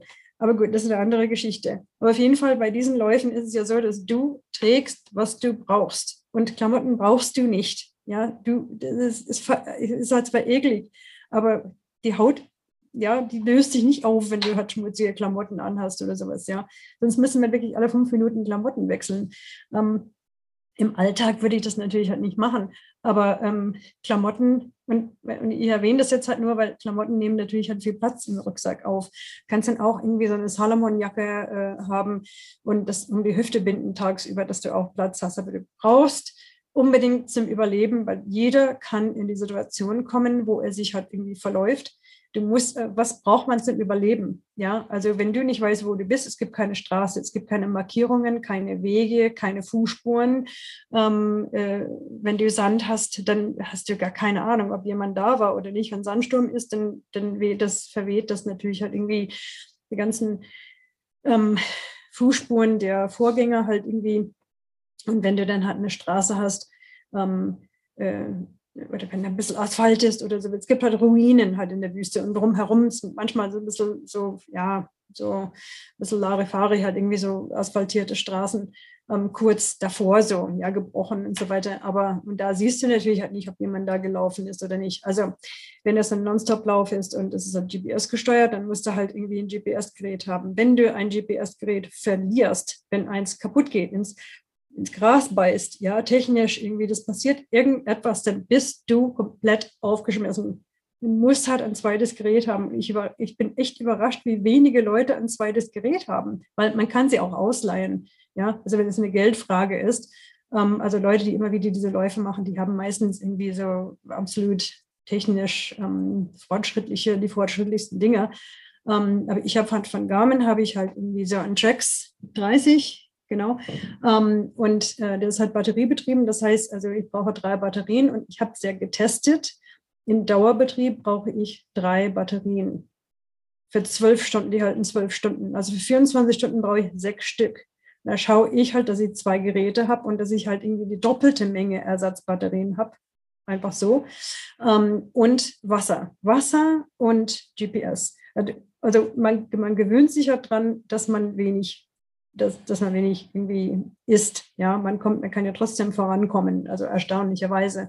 Ähm, aber ähm, eben, und äh, in, in Mauretanien war es halt irgendwie unheimlich wichtig, also in dieser berühmten Nacht, wo ich bei der Familie übernachtet habe und dann irgendwie auf diesem Steinberg ähm, gelandet bin und mich ja gefragt habe, okay, gut, die Sonne geht ja bald auf und äh, du, du verbrennst da halt irgendwie alles, ja. Ähm, ähm habe ich irgendwie so einen, so einen Hut gehabt, ähm, so ein, ja, so ein zusammenklappbares, also was, was mir aber ein bisschen Schatten gespendet hat, ja, und, und dann hat ein Stück Stoff, was ich halt drüber schmeißen könnte, weil es gibt halt manchmal irgendwie keine Steine, die halt irgendwie so viel Schatten bieten, ja. Ähm, das muss halt vorher schon also sehr, sehr durchdacht sein. Ähm, also wenn du fragst halt, was ich dabei habe. Also die GPS-Geräte, es gibt nicht, also nicht alle Events sind GPS gesteuert, manchmal sind die markiert, manchmal ist halt viel irgendwie auch so Wirtschaftswege oder ähm, Wirtschaftswege weniger, aber es gibt in, in der Wüste ja trotzdem irgendwie ähm, so mh, hm, so Strecken, die halt wohl so viele Jeeps gefahren sind oder so, was man ja schon irgendwie so eine Art Weg erkennen kann. Ähm, aber ähm, muss wirklich halt einfach ähm, wirklich komplett durchdenken, was, was passiert, wenn ich mich verlaufe, wenn ich halt irgendwie, irgendwie mitten im Nirgendwo bin und ähm, ich habe mich halt verlaufen, ähm, äh, irgendwie, keine Ahnung was, also ähm, es kann halt immer wieder passieren, dass ähm, irgendwie was passiert mit einem, der eigentlich an dem nächsten Checkpunkt sein sollte, aber der ist dann halt irgendwie nicht da. Ähm, ja, auf jeden Fall, äh, um die Frage zu beantworten, ähm, zwei GPS-Geräte, zwei Stirnlampen, die funktionieren ähm, auch mit, mit ähm, Ersatzbatterien und mehr als genug Wasser. Ähm, bei diesem Lauf war das halt so, weil das halt so lange war, wurde es von uns natürlich halt nicht verlangt, dass wir das gesamte Essen für zwei Wochen auf dem Rücken tragen. Ja, das wäre halt zu viel, sondern wir haben halt Dropbags gehabt. An jedem zweiten Checkpunkt ähm, haben wir, konnten wir ein, ein Dropbag deponieren und das muss natürlich dann auch durchdacht sein. Also was werde ich denn an Checkpunkt 14 brauchen? Was werde ich an Checkpunkt so und so brauchen? Äh, brauche ich halt noch Batterien dort? Habe ich Lust auf Chips? Habe ich Lust auf Gummibärchen? Habe ich Lust auf was für sich? Man könnte alles deponieren auf dem Weg und ähm, sich halt irgendwie überraschen lassen oder belohnen oder was für sich halt. Aber immer ein, ähm, ähm, immer habe ich halt dabei ein, genug Essen für zwei Tage. Ja, also genug Kalorien. Das heißt, ähm, sehr kompakt 4000 Kalorien. Dein Buch heißt äh, The Track. Mhm. Äh, ich habe äh, herausgefunden, es gibt auch einen Lauf in Australien, der The Track heißt, ähm, den, du auch, den du auch absolviert hast. Ähm, basiert das Buch auf diesem Lauf oder worum geht es in deinem Buch? Also es geht also hauptsächlich um The Track selbst, also diesen Lauf. Ähm, also ich, ich äh, schicke euch das Buch auch, ähm, wenn ihr mir nachher eure Adresse gibt. Ähm, das basiert eben auf The Truck und auf den 895 Kilometer langen Transpyrenäer. Das ist halt ein Lauf, äh, der 2016 stattgefunden hat, äh, quer über die Pyrenäen. Ähm, ich bin mittendrin, habe ich ein Virus bekommen und musste aufhören. Also ich wurde richtig krank ähm, leider, aber ähm, das Buch dreht sich halt erstmal, also in, in der ersten ja, Drittel oder sowas, also erzähle ich eben halt über Transpyrenäer und mit, immer mit Flashbacks, also immer mit rückblickend. Also wenn ich dann unterwegs bin, dann werde ich an irgendwas erinnert oder ein Lauf oder Ereignis oder irgendwas und dann gehe ich halt, nehme ich den Leser quasi halt zurück auf einen anderen Lauf, sei es in Kambodscha, äh, in Grönland, egal wo. Und ähm, aber das, das ähm, die meisten Kapitel drehen sich halt um The Truck. The Truck ist ein 520 Kilometer oder inzwischen 530 Kilometer Lauf durch das australische Outback in Etappen von zwischen 36 und 130 Kilometern. Die letzte, also die letzte und längste Etappe sind 130 Kilometer und das ist der Killer. Und ähm, was man da erlebt, also wie weit man aus sich herausgeholt wird, das ist ja unheimlich, ja. Aber was da unterwegs passiert, in dem ganz einsamen, entfernten Outback von Australien, ähm, ja, ist auch unheimlich. Hast du das auch aus Erinnerungsstücken zusammengesetzt später oder hast du wirklich dir vorgenommen, ich möchte bei diesem Lauf da ein Buch drüber machen und dir ein Diktiergerät mitgenommen? Ähm, nein, ich habe ähm, nicht gewusst von dem Buch. Ich habe 2015 The Track gemacht. Und ähm, ich habe, glaube ich, im gleichen Jahr ähm, den Transomania gemacht, also 300 Kilometer durch die Wahiba-Wüste in Oman. Habe ich gemacht. Und es entstand bei dem Lauf ein wirklich witziges Foto von mir, wie ich halt total voll Sonnen, also in den Dünen total voll Sonnencreme, Salz, Schweißkrüste halt auf Gesicht hatte, kann mich halt kaum erkennen. Und dies wurde, ähm, ähm, ich habe ein Interview gehabt mit der Rheinischen Merkur. Die Rheinische Merkur hat den Artikel verkauft an, den Münch, an die Münchner Zeitung. Und ähm, ich wurde irgendwann im Laufe des Jahres ähm, 2016, genau Juni 2016, ähm, habe ich ein, eine E-Mail bekommen von dem Malik Pieper Verlag in München. Die hätten dieses Bild entdeckt mit Artikel über den Lauf in Oman. Und das fanden sie irgendwie cool und wollten irgendwie fragen, ob, ob ich nicht irgendwie ein, ein Buchprojekt ähm, mit ihnen halt machen wollte. Und äh, dann mussten sie halt feststellen oder durften sie feststellen, dass das nur ein Lauf war von ungefähr 50 und, und das Buch kam dann zustande. Und, und das bei einer Besprechung in München beim Verlag ähm, ging es halt eben darum, also worum könnte das denn eigentlich bei dieser Hülle von an, an, an Läufen und Erfahrungen, wie könnten wir das dann halt aufbauen? Und ich habe dann ein, eine Autorin äh, zugewiesen bekommen, ähm, die Shirley Soil, das ist halt eine ähm, äh, Spiegel-Bestseller-Autorin. Und ähm, wir haben das dann einfach ähm, miteinander ausgemacht und sind halt auf dieses Format äh, gekommen. Also The Truck hat einfach völlig spontan stattgefunden, ohne dass ich irgendwelche Hintergedanken hatte. Ich habe halt keine Notizen gemacht, keine GoPro dabei. Also ich habe zwar Videos gemacht, die waren aber für Südwestfunk, weil, weil sie in, ähm, für die Sportschau. Und ähm, aber gut, das, man hat ja keine Videos im Buch. Aber die habe ich, das war das Einzige, was ich halt irgendwie gemacht hatte. Und ich habe das dann einfach in, in mehreren Marathonsitzungen am Starnberger See mit dieser Autorin, hab, haben wir die ganzen Erinnerungen äh, an The Truck wieder hochgeholt. Hast du eben gesagt, äh, du hast The Track und äh, Transomnia in einem Jahr gemacht. Wie viele Events schaffst du denn in einem Jahr? Also für, für, den, für den mich und jeden anderen normalen Menschen wäre das wahrscheinlich ein Once in a Lifetime. Äh, wie mhm. viele Events nimmst du dir im Jahr vor? Ähm, also wenn es nach mir ginge, würde ich halt irgendwie sechs oder sieben machen, aber das geht zeitlich halt nicht, weil ich arbeite ja auch. Ähm, aber, ähm, und ich, ich werde jetzt zwar gesponsert, aber das würde halt dafür nicht reichen, weil die, die Events kosten zwischen 3.000 und 7.000 Euro, ja. Ähm, meistens sind das irgendwie vier vier oder fünf. Und dann habe ich den 24-Stunden-Lauf für Kinderrechte in Freiburg, was immer so im Juni, Juli ist. Und da lasse ich dann, also einen Monat vorher und einen Monat hinterher dann halt frei, weil ich kann ja keinen Wüstenlauf machen und dann den 24-Stunden-Lauf machen. Beziehungsweise kann ich den 24-Stunden-Lauf machen, nicht machen und dann irgendwie gleich äh, irgendwie ein paar Tage später dann halt einen Wüstenlauf antreten. Ähm, genau, also sagen wir halt sechs, ja, wenn das geht. Jetzt fasziniert mich, dass du wirklich sagst, du arbeitest noch komplett normal.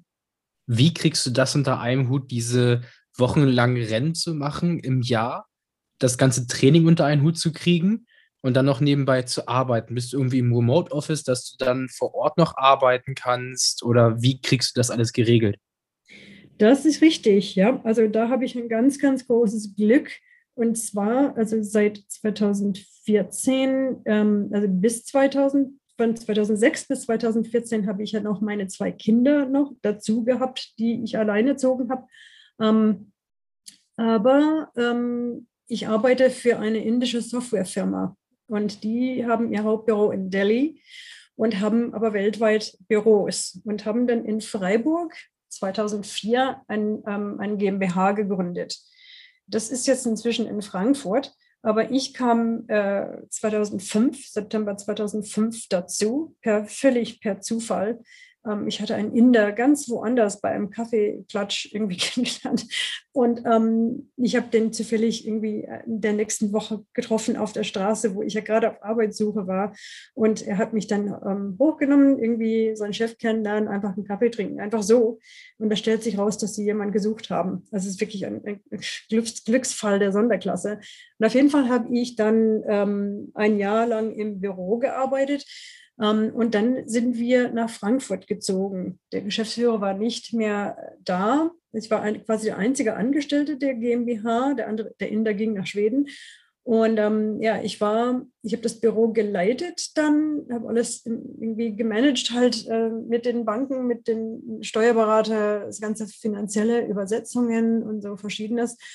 Später kamen dann halt ein paar Inder dazu, aber auf jeden Fall ähm, äh, war die Abmachung, weil Gott sei Dank war mein Chef in Indien ein unheimlich großer Schwarzwald-Fan und er hat sehr gut verstanden, dass das kein fairer Tausch ist, wenn ich den Schwarzwald verlasse, um nach Frankfurt zu ziehen. Also ich weiß nicht, ob ihr euch in Frankfurt auskennt, aber nein, danke. Also da, also ich fahre halt lieber jeden Tag hin, aber da wohnen, nee, nee.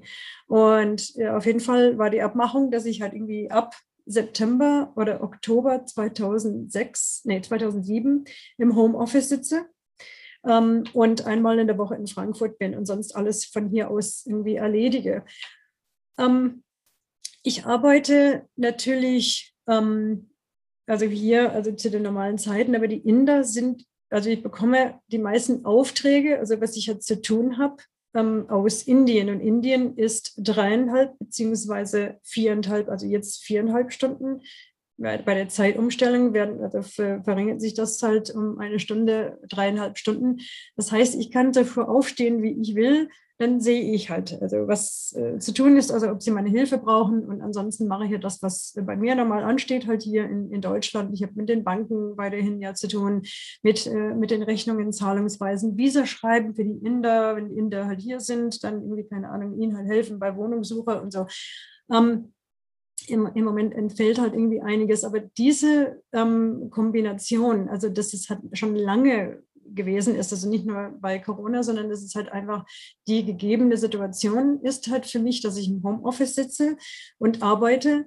Ähm, ich kann natürlich halt im Winter, wenn wir halt wenig Tageslicht haben, kann ich sagen, okay, ich stehe halt irgendwie früh auf und arbeite ähm, vier Stunden und dann gehe ich laufen und dann komme ich halt zurück und dann mache ich halt irgendwie den Rest. Es ist halt nicht unbedingt, ich muss jetzt halt nicht unbedingt von acht bis zwölf arbeite. Also ich habe das reduziert jetzt inzwischen auch auf halbtags, wobei die Inder sich halt nicht so ganz dran halten, was ich auch auf Fuerteventura feststellen musste. Leider gingen halt ein paar Urlaubstage auf, weil es gibt ein paar Sachen, sagen wir halt, die, wo ich halt nur den Durchblick habe. Das Online-Banking ist zusammengebrochen und ich muss mich darum kümmern. Ähm, aber das, um deine Frage zu beantworten, das erlaubt mir einiges an Freiheit, weil ich bin jetzt nicht blockiert von neun bis fünf. Ja, ähm, ich äh, arbeite dann halt irgendwie vier Stunden plus. Ja, also manchmal ist es halt also wesentlich mehr plus. Ähm, aber ich kann für mich einfach entscheiden, okay, ich gehe jetzt halt laufen ähm, ich gehe halt länger laufen oder ich gehe halt morgen früh laufen oder ich kann mir das halt irgendwie einteilen. Im Moment mache ich halt ähm, nur lange Läufe. Also ich gehe jetzt nicht jeden Tag, sagen wir, 10 Kilometer oder 20 Kilometer, sondern ähm, also, gut, also irgendwo zwischen 20 und 70 ähm, mache ich jetzt Zeit für diesen Circumpolar Race Around the World, dass ich vorankomme ähm, ich will unbedingt aus Region 1 jetzt kommen. Ähm, aber ja, das, das hat auch das Training, was am besten für mich hat funktioniert, weil es auch auf die Ruhezeiten drauf ankommt. Also jeden Tag, also für das, was ich halt im, im Wettkampf leisten muss, körperlich und mental, bringt mir eine Stunde Laufen am Tag überhaupt nichts. Ja, also ich würde halt Kalorien verbrennen und ich würde halt irgendwie fit bleiben, aber das ist halt nicht mein Ziel. Mein Ziel ist es dann halt richtig, ähm, einfach immer bereit sein, startbereit sein, also für die Läufe, die halt kommen und die Leistung zu steigern und ähm, einfach jetzt halt stärker zu werden. Ähm, ja, und so, so schaffe ich das dann halt auch. Und ähm, was anderes war natürlich halt krass, wo meine Kinder noch zu Hause waren. Ähm, ich musste natürlich halt irgendwie äh, das Ganze mit ihnen halt irgendwie unterbringen. Die haben Schule gehabt bis 4 Uhr, was da ganz gut war.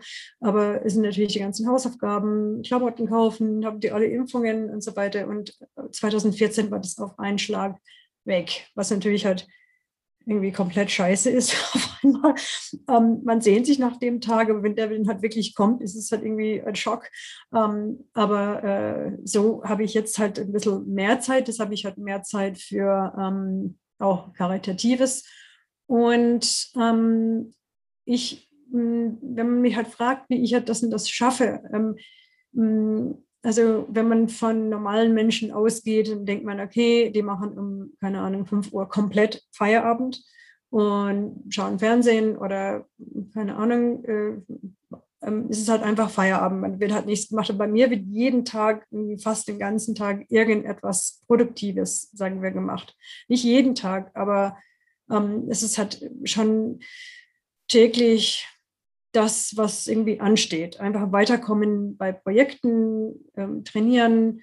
Ähm, ja, ich habe sehr viel mit Presse zu tun. Ähm, ich habe normalerweise habe ich halt eine Homepage und eine Newsletter, was ich auch herausgebe. Und ähm, ja, ich, ich bin einfach nicht jemand, ich will natürlich halt irgendwie Frau sein und hübsch und so weiter, aber ich, ähm, man findet mich nicht irgendwie ähm, shoppen oder im Café sitzen oder äh, sonstige Sachen. Also mein ganzes kulturelles, mein ganzes kulturelles Leben verschiebe ich auf die Läufe. Da erlebe ich unglaublich tolle, ganz ausgefallene Dinge halt, ja. Ich meine, wann sieht man ein Ballett in Bhutan oder, oder sowas, ja.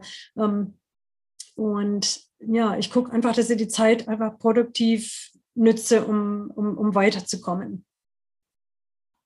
Ich finde das wirklich äh, beeindruckend, wie diszipliniert du äh, bist und äh, was du auch für, für, für Ziele hast. Ähm, wir haben ja vorhin so ein bisschen gehört, 1000 Kilometer, 2000 Kilometer. Ähm, wo siehst du ganz persönlich eine Grenze? Also, wenn du mich halt vor zehn Jahren gefragt hättest, ähm, hätte ich ja gesagt, ähm, ist bestimmt eine Truck, also 520 Kilometer. Also, wenn man das noch nicht gemacht hat, ist es einfach unheimlich. Ja, es, es ist halt wirklich unheimlich. Also, wenn du mir sagst, jetzt 5000 Kilometer, da, da, ist, ist, da schneidet mir die Luft ab. Ja, aber mh, hm, im Moment, ähm, also ich habe einfach gelernt, äh, ich meine, ich habe Transpyrenäer unterbrochen, aber ich habe mental, war ich halt so stark gewesen. Ähm, also ich hätte das, sagen wir, vom, vom, vom körperlichen her, hätte ich das halt irgendwie ähm, geschafft, also vom, von der Motivation, von der Begeisterung und so weiter. Das ist der, der Antrieb, das, dieser Antrieb muss ja auch da sein. Ähm, ähm ich kann es halt nicht sagen. Also vor Mauretanien hätte ich auch gesagt, also oder wie am Start, wie, ich halt gesagt habe, ich habe einfach alle angeschrien, go, go, go. Und ich habe eigentlich mich selbst gemeint, so quasi diesen ganzen Gedanken sollten die Klappe halten, ja. Ähm, das war einfach jetzt unheimlich 1000 Kilometer, das hat komplett bescheuert. Und dann sagte ich mir wirklich auf den ersten Kilometern, es nimmt einfach Checkpunkt für Checkpunkt für Checkpunkt. Denk nicht an 1000. Ja, irgendwann ist es dann gemacht. Ja, und genieße es. Ja.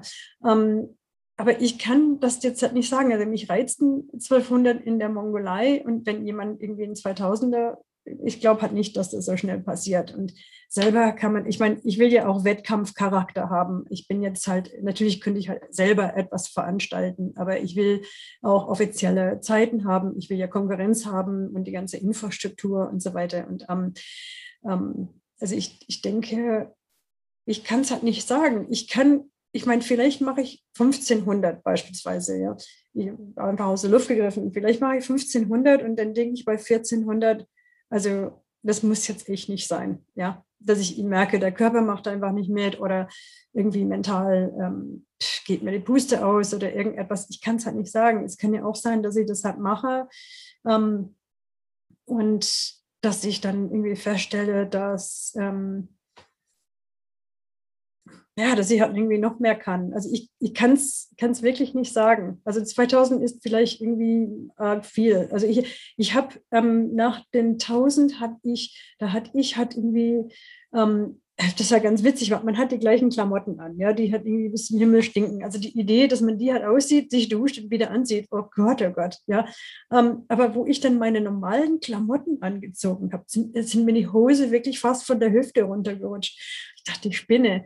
Ähm, und da habe ich mich irgendwie körperlich dann echt schon ziemlich ausgelaugt gefühlt, ja. Also insofern, also ich würde halt sagen 1200, 1400, wenn ich dir halt eine Zahl nennen muss, das ist wahrscheinlich irgendwie wettkampfmäßig so irgendwie die Grenze. Bridget, vielen, vielen Dank für deine Zeit. Ich meine, wir haben jetzt wirklich lange mit dir geredet, aber es wurde nicht mhm. langweilig und wir würden wahrscheinlich noch viel, viel länger reden, wenn wir jetzt das nicht abbrechen. Falls mhm. jemand noch mit dir in Kontakt treten möchte, wie kann er dich erreichen? Also sehr gerne ähm, übers Handy. Ähm, ich habe bis jetzt gar keine schlechte Erfahrungen gemacht damit. Also ähm, ähm insofern ähm, da gern oder meine E-Mail. Das ist halt auf meiner Homepage. Ähm, ja, das, das sind halt die zwei Hauptwege, die mir halt einfallen packen wir unten in die Beschreibung. Also, wenn ihr ähm, da Kontakt aufnehmen wollt, schaut da einfach mal rein. Äh, ich mhm. freue mich ganz persönlich schon richtig auf das Buch. Ich muss sagen, äh, ich habe äh, Feuer gefangen. Und ähm, okay. ich, möchte mich, ich möchte mich auch bei dir bedanken für deine Zeit, für äh, die tollen äh, Geschichten und Erfahrungen, die du mit uns geteilt hast. Ähm, vielen, vielen Dank. Mhm. War, das, war, das, war das gut? War das abgerundet? Habt ihr, habe ich All, Fragen? Alles perfekt. Gut. Alles perfekt. Okay. Wir machen noch eine kleine äh, Abmod, warte. Ähm, wir hoffen, du da draußen äh, konntest auch einiges mitnehmen, konntest dich inspirieren lassen und arbeitest vielleicht in Zukunft ein bisschen an deiner Disziplin. Ich denke, äh, davon konnten, da konnten wir auf jeden Fall eine Menge lernen heute. Und ähm, ja, falls dir das gefallen hat, dann abonniere uns gerne auf Spotify, iTunes oder worauf auch immer du uns hörst. Ähm, ansonsten hoffen wir, wir sehen uns bald mal wieder im Match. Schöne Woche und hau rein.